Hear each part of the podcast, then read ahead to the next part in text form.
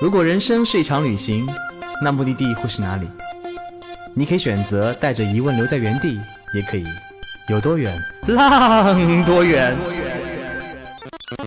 本节目由全宇宙最会玩的稻草人旅行推出，我们有超奇葩的年龄限制，只做年轻人的小团队旅行，坚持路线原创，百分之八十五以上的队员来自于朋友推荐。关注稻草人旅行，和我们一起出发，爱上这个世界。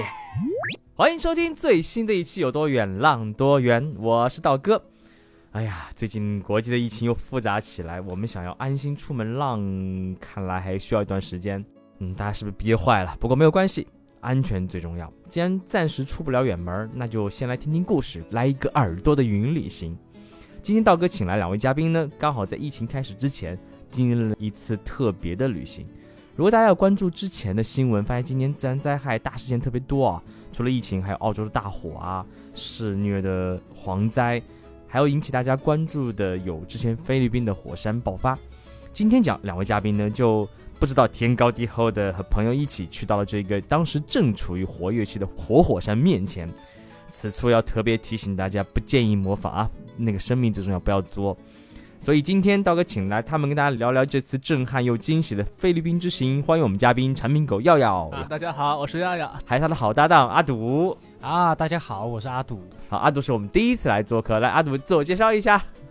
啊，大家好，我是阿堵，我在稻草人现在是国内运营的基调，那么我负责的区域是西北区域，欢迎大家来到大西北。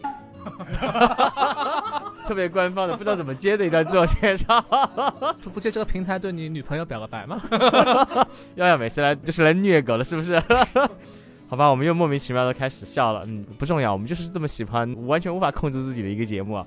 所以两个人为什么那么作呢？啊啊，呃，其实说白了就是销价嘛，对吧？年假调休攒了好多，然后菲律宾呢，苏雾航空一千块上海往返马尼拉，就这么去了呗。其实说实话，在一千块很贵啊！我当时买了五张菲律宾机票，才六百多块啊！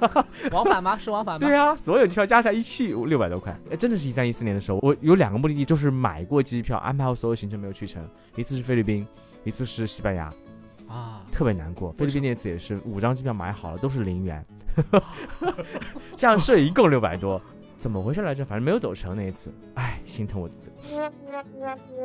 我相信，就未来的话，一有这机票，再有这价格，我们就很快公司明年的 outing 就定了。哎，但是我记得当时真的是火山喷发，我记得你还在一直在跟我面前啊，怎么办？火山喷发，我去不去得了？去不去得了？突然间，朋友圈就开始看着你在火山面前拍照的样子，而且那火山在冒烟呢。我们当时是真的有个心路历程的。其实的话，本身没有想到一月份会那么忙嘛。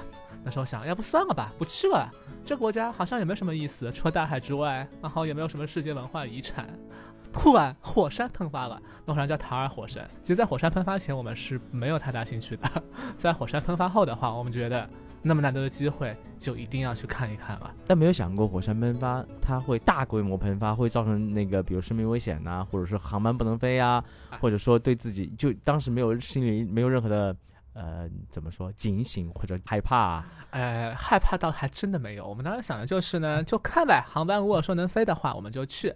而且不仅去，我们还要专门去火山那边看一看。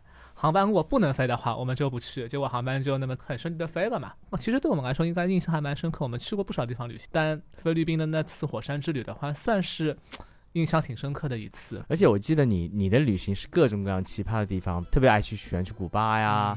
还有一些我们从来没有听说过的地方啊，黎巴嫩啊，对，就是你的旅行一定是喜欢那种标新立异、特立独行。所以菲律宾怎么会在这个名单上产生？同时呢，我记得你上次有说菲律宾成为你旅行当中记忆最深刻的目的地之一了。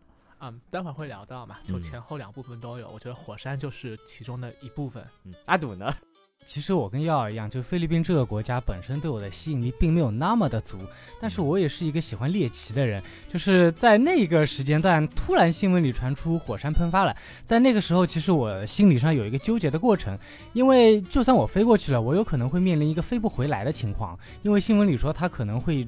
在未来几天里面会有更大规模的喷发，那么我后面其实还有印度的行程呢，我很怕耽误后面一个大的行程，但是最终因为这个机会实在是千载难逢，就遇到一个正在喷发的火山，那我觉得我应该增加一点风险，自己愿意去冒这个风险去看到这样一个奇观，所以我还是选择过去了。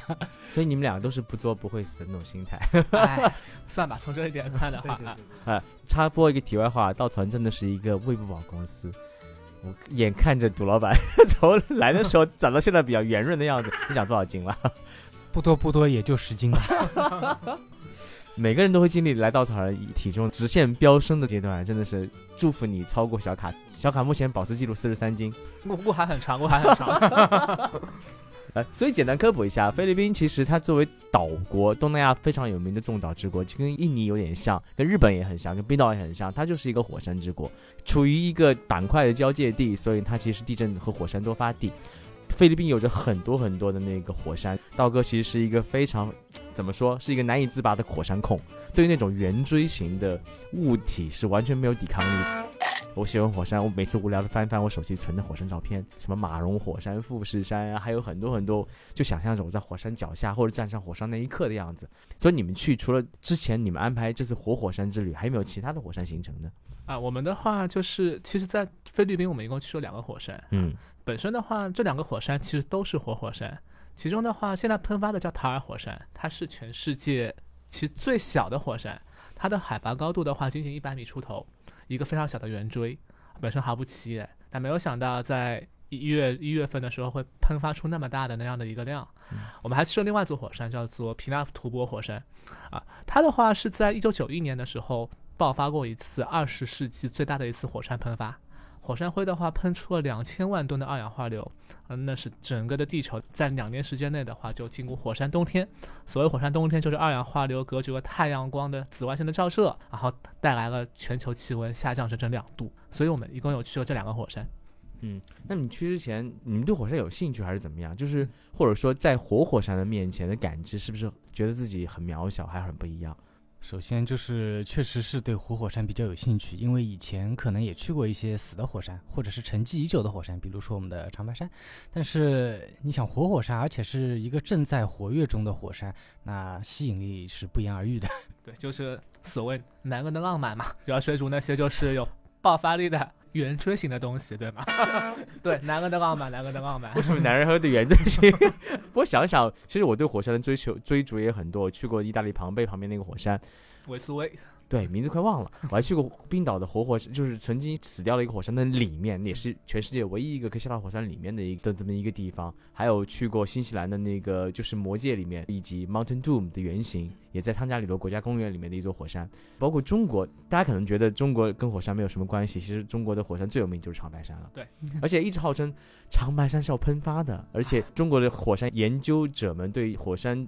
活跃度的研究，长白山应该是每几十年会喷发一次。按照他们的计算，长白山这几年应该是有大的喷发的。我觉得就是之前韩国有部电影嘛，叫《白头山》。其实的话，很多火山我们以为它就是一直沉寂着，就像我们这次去的塔尔火山，它已经沉寂好几百年了，突然就没有预兆的就这样喷发了。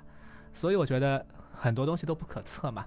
那我这块就也特别想跟大家分享，就是一个喷发的火山它会造成的影响，带给我们的感受是什么样子的。嗯，其实一开始的时候到那块儿，它距离马尼拉菲律宾的首都很近，嗯，仅仅四五十公里而已。那时候以为呢，整个啊城市可能已经会进入到一种比较慌乱的停摆的状态啊。事实上，我们去的时候虽然还在喷啊，但其实老百姓生活还是比较井然有序的，然后该干嘛还在干嘛。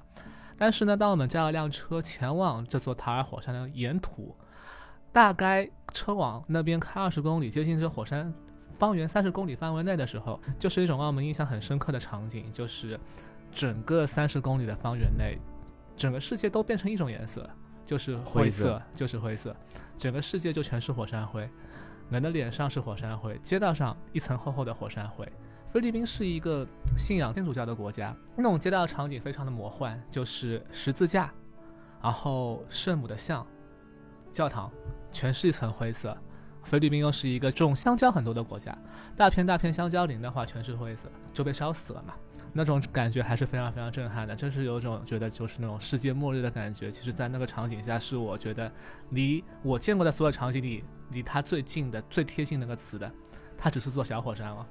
那其实去之前，我们可能对火山的形状、对火山曾经的威力有所有所期待、有所吸引，但是呢，其实去到现场以后，它喷发以后的样子，其实给你带来震撼是远远不止你之前的想法了。呃，说实话，就是这个心里有一个过程的，在在我们去的路上，其实我是怀着非常好奇、非常兴奋的一个状态去的。那么，就像耀耀刚才说的，在进入火山三十公里范围之内的时候，整个环境都已经有了变化。那其实我，因为我是第一次见到这种场景的，所以我当时心里甚至会产生一点点小担忧的。但好在我们都是在车里嘛，那么等真的一路开到了能看到火山的地方。那一下子又兴奋了，因为眼前这个景观确实是之前没有见到过的。那它是一个子母火山，就子母火山很特别，它是一个超大的火山湖，然后中间有一个还有一个小火山。这次是它是从湖里面一直在冒着烟，就看着浓烟滚滚冒起来，我心里一直在想着，哇，这个地方是不是有一个哥斯拉马上就要跑出来了？然后我在想，如果这个大的火山如果真的大爆发的话，可能周围就会变成另一个庞贝古城吧。但是。看着周围老百姓还是井然有序的生活，我们也思考过，呃，如果真的火山喷发，他们愿不愿意放弃自己的家园？那其实应该就是对火山喷发那种好奇心，转换成了一种对大自然那种敬畏，对敬畏、震撼。是啊，可能觉得人类在自然的改变面前非常的渺小。是的，而且你想，地球那么大，火山喷发可能只是一个肚脐眼上冒了一个气。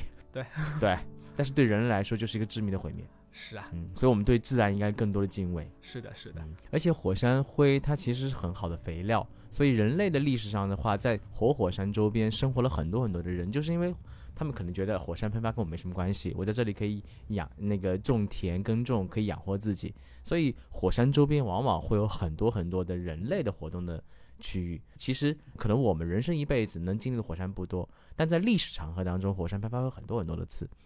人类总是保持侥幸心理，跟自然共存，但往往在自然爆发或者在自然喷发那一瞬间的话，人类又是多么的渺小。是啊，拔得好高啊！对，就好。我没有想拔，我只是突然间有一点感慨。我有点感慨，不仅是共存啊，还有很多人类会把火山，基本上很多著名的火山，一定会有当地的人把它奉为一座神山。嗯，对对，长白山就是中朝两国的神。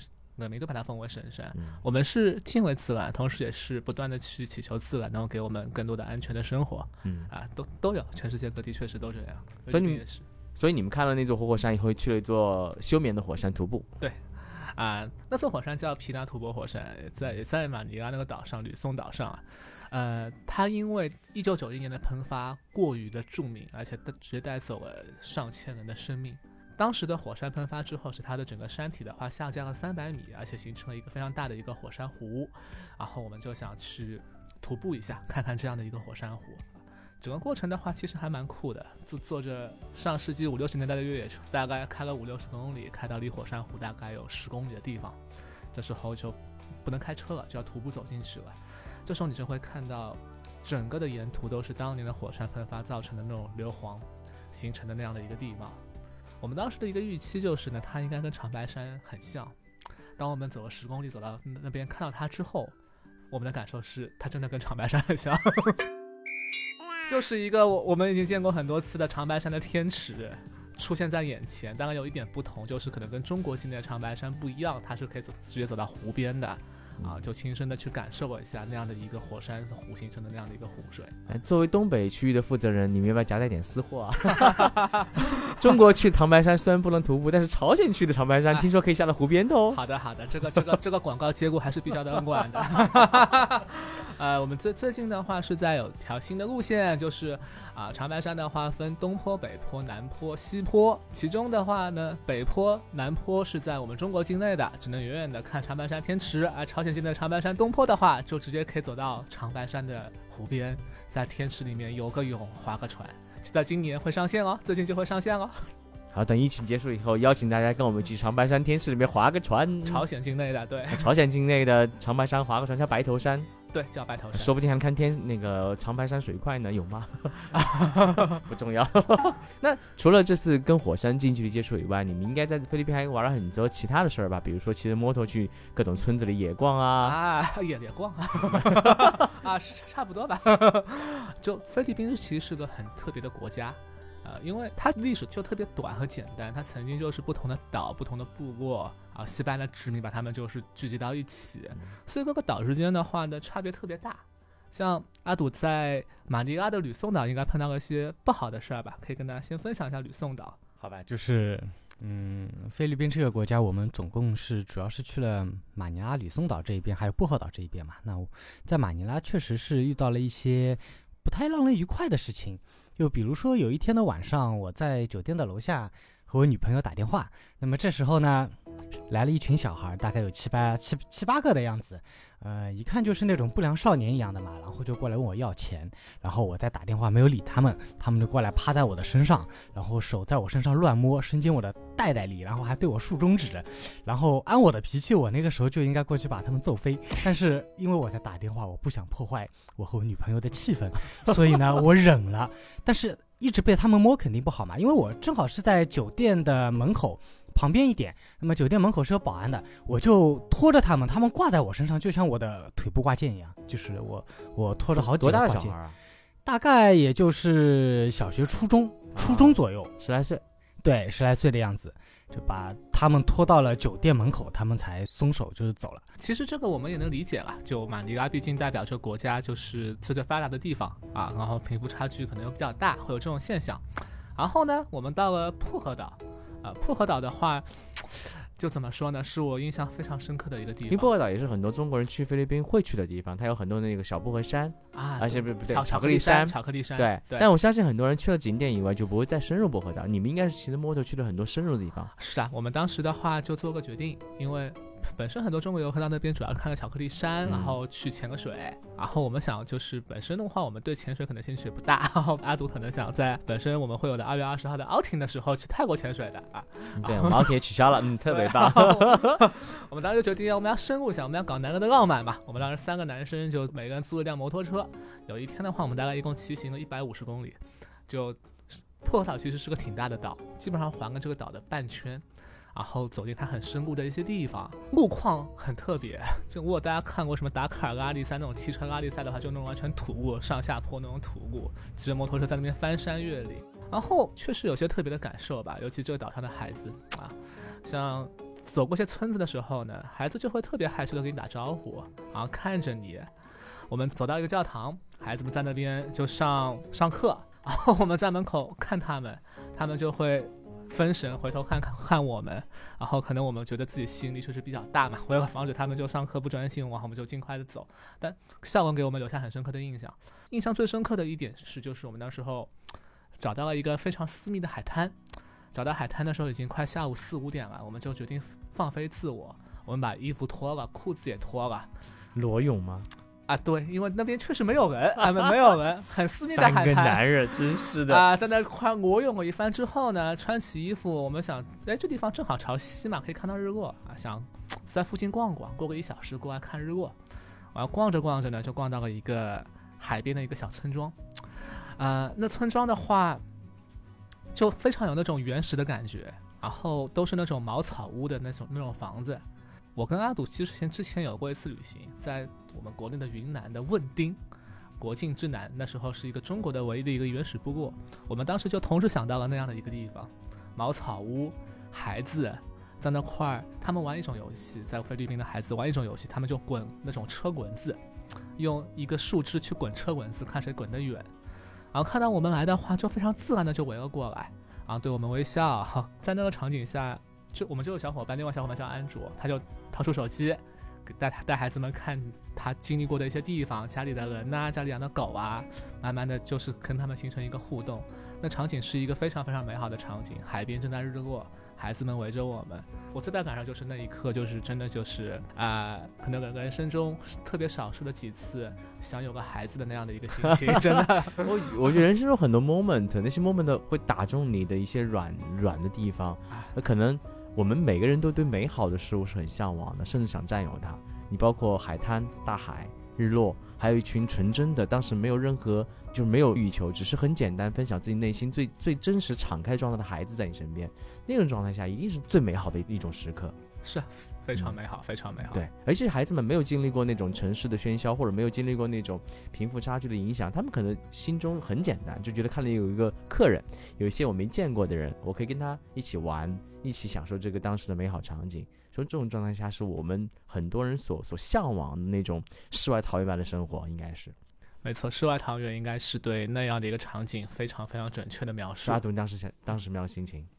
就是在薄荷岛这里的孩子，就是给我的感觉就是特别特别的害羞，特别的纯真，呃，就跟我的女朋友一样嘛。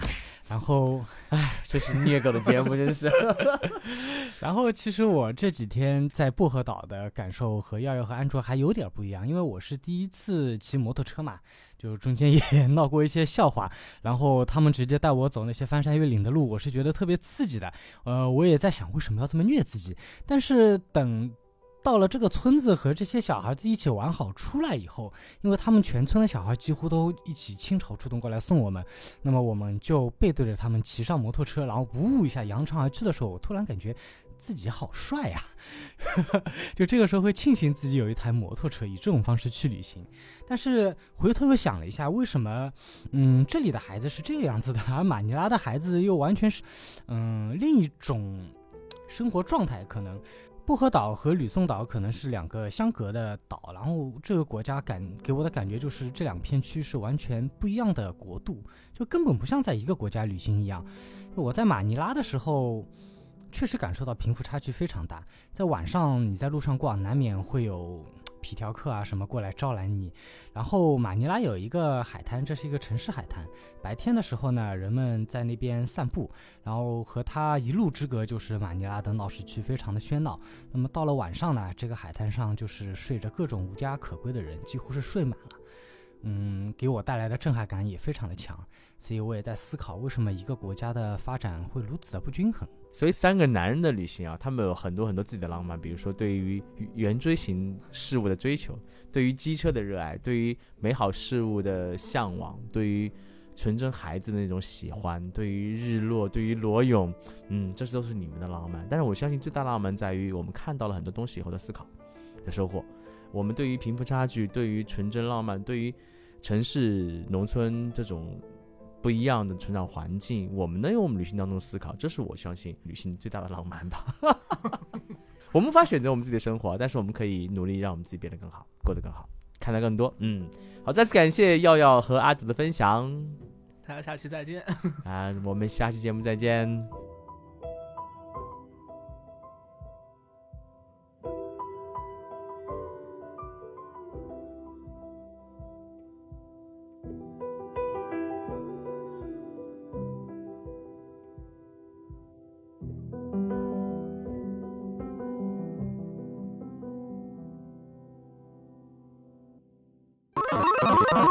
请搜索“稻草人旅行”，和我们德艺双馨、颜值出众的领队一起出发，爱上这个世界。